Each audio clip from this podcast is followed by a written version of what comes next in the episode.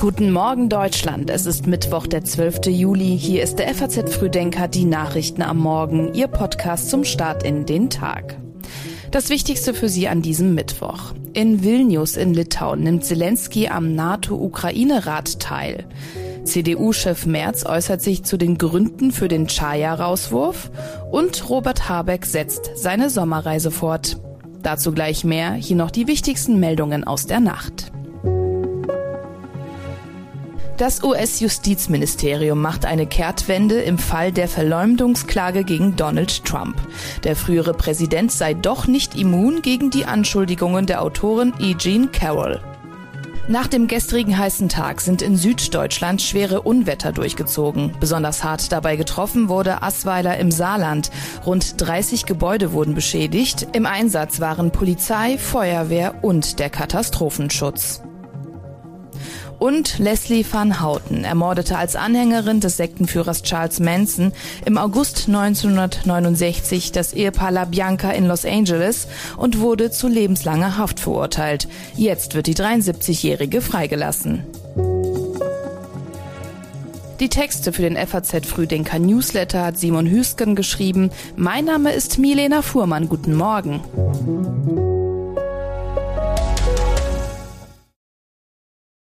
Sachen NATO-Beitritt der Ukraine hat es eine Einigung gegeben. In der Abschlusserklärung des NATO-Gipfels haben sich die Bündnisstaaten auf eine Einladung der Ukraine in die NATO geeinigt.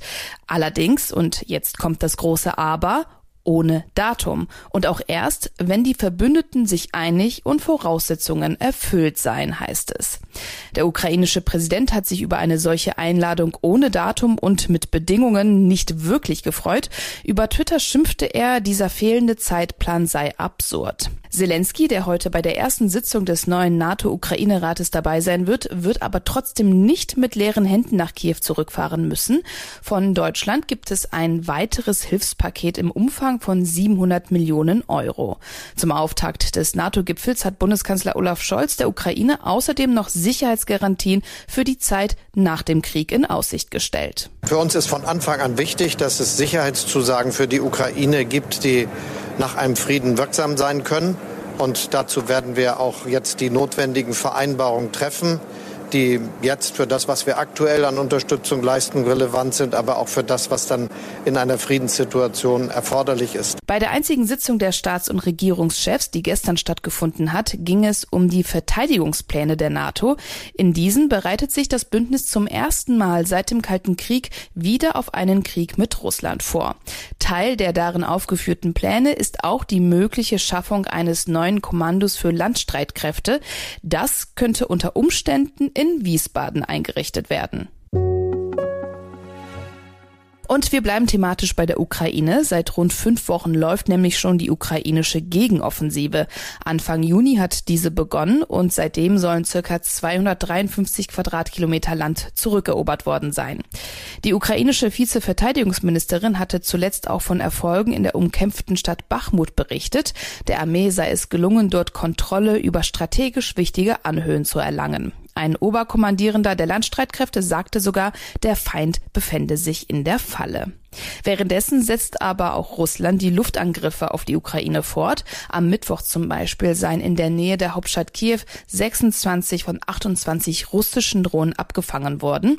Außerdem wurde laut der ukrainischen Armee im Gebiet Odessa ein Getreideterminal mit Drohnen angegriffen.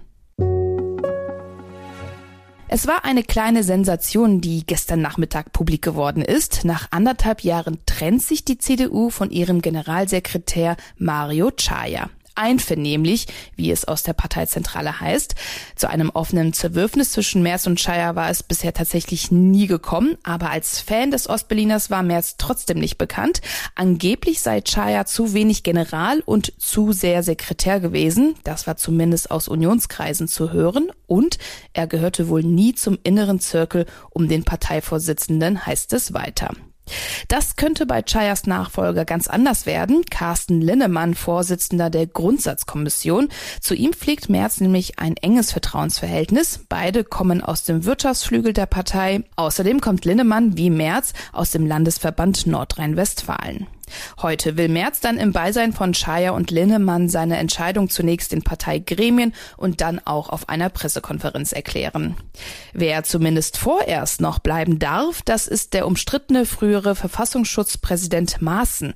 Gestern hat ein Kreisparteigericht entschieden, dass er nicht aus der CDU ausgeschlossen wird. Über das weitere Vorgehen will die Parteispitze heute dann nach sorgfältiger Prüfung der Entscheidungsgründe beraten. Finanzminister Christian Lindner will mit einem neuen Steuergesetz das Wirtschaftswachstum fördern. Nach Informationen der FAZ soll das Paket 6 Milliarden Euro kosten und insgesamt knapp 50 steuerpolitische Maßnahmen enthalten. Teil des Pakets soll auch eine Prämie für Investitionen in den Klimaschutz werden, die im Koalitionsvertrag als Superabschreibung angekündigt wurde. Zu einer ursprünglich geplanten Prämie für Investitionen in Digitalisierung findet sich im Entwurf dagegen nur noch der Hinweis, dass eine solche geprüft werden soll. Außerdem plant Lindner mit einer üppigeren Forschungsförderung und einer größeren Verlustrechnung. Dadurch soll die Wettbewerbsfähigkeit Deutschlands gestärkt und Raum für Innovationen und Investitionen geöffnet werden. Die expansive Finanzpolitik muss aber nach den Krisenjahren enden. Das ist ein Gebot nicht nur der Verfassung, sondern auch der ökonomischen Klugheit. Signale, um die Wirtschaftsstärke äh, zu verbessern, müssen von der Angebotsseite kommen. Also Fachkräfte, Bürokratieabbau, schnellere Planungs- und äh, Genehmigungsverfahren, äh, gezielte Anreize im Steuerrecht, aber eben nicht in der Breite mit Geld. Neben dem Wachstumschancengesetz treibt Lindner auch die Gesetzgebung für eine internationale Mindeststeuer voran. 2021 hatten sich etwa 140 Länder im Grundsatz auf eine Neuordnung des internationalen Steuerrechts geeinigt, darunter auf eine Mindeststeuer von 15 Prozent für Unternehmen, die mehr als 750 Millionen Euro Umsatz machen. Heizungsgesetz, Haushaltsstreit, Elterngeld. Hinter der Ampelkoalition liegen ziemlich bewegte Wochen. Auf der Sommerreise von Wirtschaftsminister Robert Habeck ist von diesem Trubel aber nicht viel zu spüren.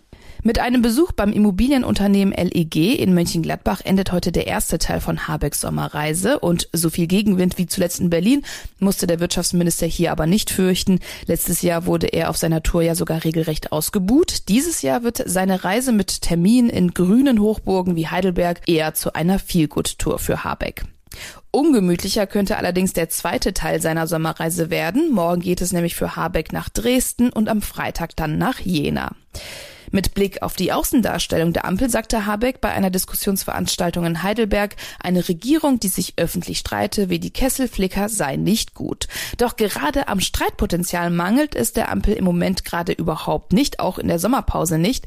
Mit dem Ehegattensplitting, das SPD-Co-Chef Lars Klingbeil erst letztens in Frage gestellt hatte, lauert ja schon das nächste Streitthema und auch beim Heizungsgesetz, das nach dem Eilentscheid des Bundesverfassungsgerichts jetzt Anfang September verabschiedet werden soll, soll, dürfte das letzte Wort auch noch nicht gesprochen sein. Kein Wunder also, dass auch das Zeugnis der Bürgerinnen und Bürger für die Ampel eher durchwachsen ausfällt. Würde ich den Grünen wahrscheinlich eine 6 geben, der SPD eine 5 und der FDP eine 4. Immerhin hatten die den Haushalt über den Lindner durchgekriegt. Ach, 4 minus mit Rücksicht auf die Eltern. Ja, weil im Grunde viel, viel Mucks gemacht wurde tatsächlich und eigentlich schade, dass sozusagen die sich nicht besser zusammenraufen konnten, um dann doch bessere Ergebnisse zu erzielen. Vielleicht eine 4 bloß. Ne, dass man sagt, okay, es war wirklich schlecht schlecht. Ihr hättet gemeinsam mehr leisten können. Brodelnde Lava und dichte Rauschwaden klingt wie ein Film, ist aber tatsächlich Realität und zwar auf Island. Dort ist nämlich das dritte Jahr in Folge ein Vulkan ausgebrochen. Nach dem kräftigen Start der Eruption am Montag hat sich der Ausbruch gestern dann wieder etwas beruhigt. Wie lange der Ausbruch dann aber anhalten wird, das können Experten noch nicht abschätzen. Der Ausbruch letztes Jahr zum Beispiel dauerte nur wenige Tage, 2021 dagegen dauerte der Ausbruch dann gleich mehrere Monate. Mindestens genauso spektakulär klingen die Schlagzeilen, die uns aus Italien erreichen. In einem Fachartikel haben Vulkanologen von einem Supervulkan und einem Mega-Ausbruch im Vulkangebiet um Neapel berichtet. Die Begründung, die Erdkruste könnte dort nicht mehr so elastisch auf Verformungen reagieren und könnte daher aufbrechen. Andere Wissenschaftler betrachten diese Erkenntnis aber eher mit Skepsis. Eine Supereruption, wie sie vor 40.000 Jahren zum ersten Mal dort stattgefunden hat, sei aktuell mit an Sicherheit grenzender Wahrscheinlichkeit nicht zu rechnen, heißt es von Experten. Auch das ist Thema im geschriebenen FAZ Frühdenker Newsletter. In was für einer Zeit leben wir eigentlich? Zumindest aus wissenschaftlicher Perspektive ließ sich diese Frage bisher noch recht eindeutig beantworten, und zwar im Holozän, der seit 11.000 Jahren andauernden Epoche der Nacheiszeit. Doch schon seit Jahren vertreten einige Wissenschaftler die These, dass mittlerweile mit dem Anthropozän ein neues Zeitalter angebrochen ist. Ein See in Kanada gilt jetzt als Kronzeuge für dieses neue Menschenzeitalter. Diesen Artikel wie auch alle anderen Themen aus dem heutigen Frühdenker finden Sie natürlich online auf faz.net. Das war's von uns. Wenn Sie mögen, dann hören wir uns morgen ab 6 Uhr wieder. Sagen Sie das gerne weiter. Haben Sie einen erfolgreichen Tag und bis bald.